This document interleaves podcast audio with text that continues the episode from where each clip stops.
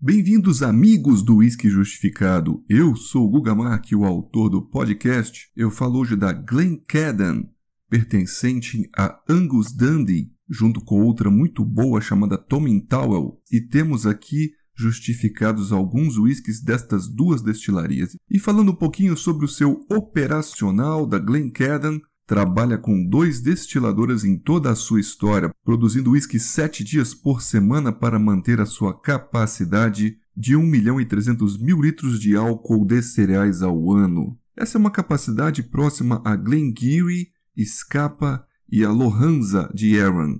E a particularidade de seus alambiques de cobre é que eles também têm a inclinação de 15 graus ascendentes, do ângulo de saída do line arm. Isso muda um pouquinho a dinâmica do processo, aumentando assim o refluxo e acaba deixando passar ésteres e compostos de médio e leve pesos. Então, baseado nisso, podemos imaginar, como sempre, um spirit com notas mais leves, como frutas, flores, algo mais delicado. E o whisky que nós vamos falar hoje é o Glencairn Origin, 1825. É o ano que começou a funcionar a destilaria e é uma homenagem como se fosse aos whiskies da época, ou o que deu a origem a tudo.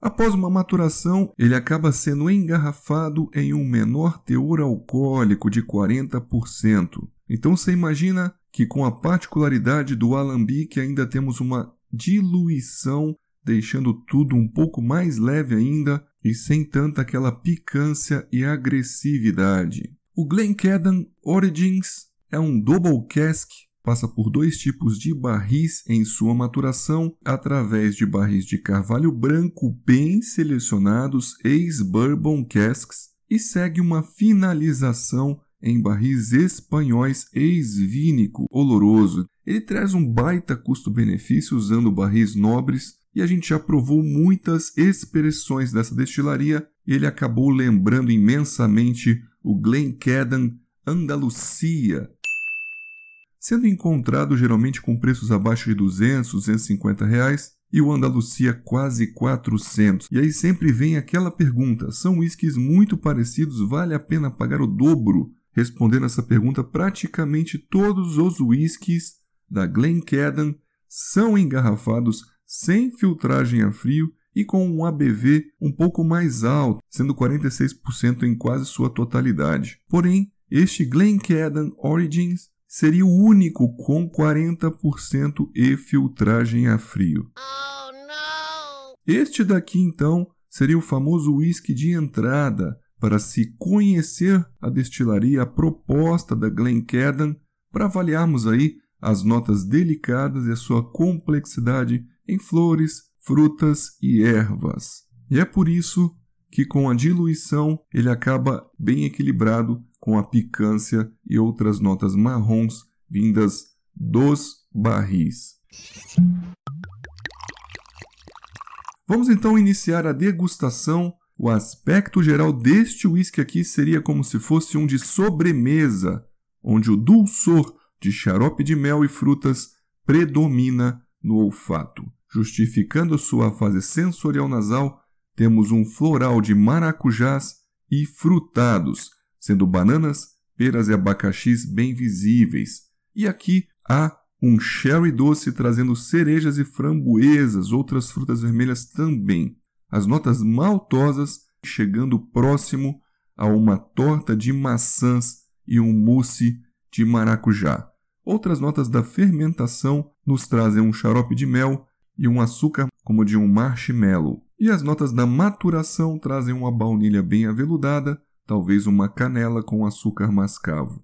A picância e a pimenta passam longe, sendo aqui um nasal muito ligado realmente a algo licoroso, bem doce, como se fosse um vinho branco colheita tardia ou de sobremesa. Poderíamos até falar que lembrou um pouco um Sauternes.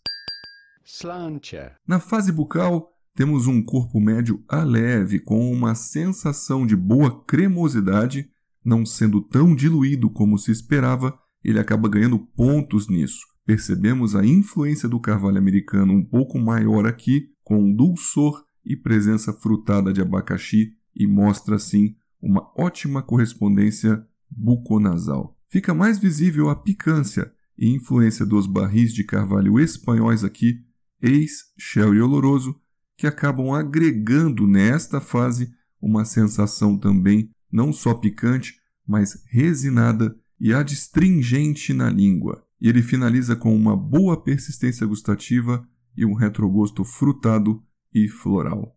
Vamos caminhando então para o final, contando nossa experiência pessoal com a destilaria primeiramente, onde a gente já degustou aí muitas expressões diferentes até os 21 anos que achamos uma delícia. E este rótulo aqui, a nossa experiência já é a segunda garrafa e felizmente ainda temos uma terceira fechada. A experiência com os convidados aqui em casa, quando tem churrasco ou dias um pouquinho mais quentes, eu sirvo.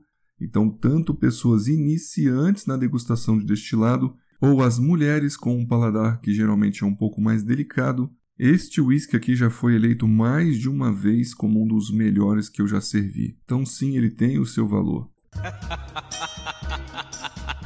Nossa nota final é de 3,5 de um total de 5, e a gente lembra, em relação ao Andalucia, o mesmo ganhou dele, mas acaba tendo uma nota muito parecida, de 3,5 de 5, pois tem um comportamento um pouco mais intenso de fase nasal mas contrabalanceando, ele tem uma picância muito grande na fase bucal. Acaba sendo um pouquinho mais agressivo. E falando até 100 pontos, acreditamos que o Origin leva uma nota de 79 a 80 e o Andalucia 81 a 83. Terminamos aqui então indicando para vocês outros excelentes rótulos para iniciantes com um bom custo-benefício lembramos o Tomintower Tla, Glencairn Origins, Tomatin Legacy, o Union Virgin Oak Finish, apesar do nome, ele é nacional brasileiro, né? O Kentoshan American Oak e o Glen Rhodes Robur. Estes todos são muitas vezes encontrados com preços acessíveis e geralmente abaixo de 250 reais. Meus amigos, um grande abraço a todos, obrigado pelo prestígio e vejo vocês nos próximos Whisky Justificado.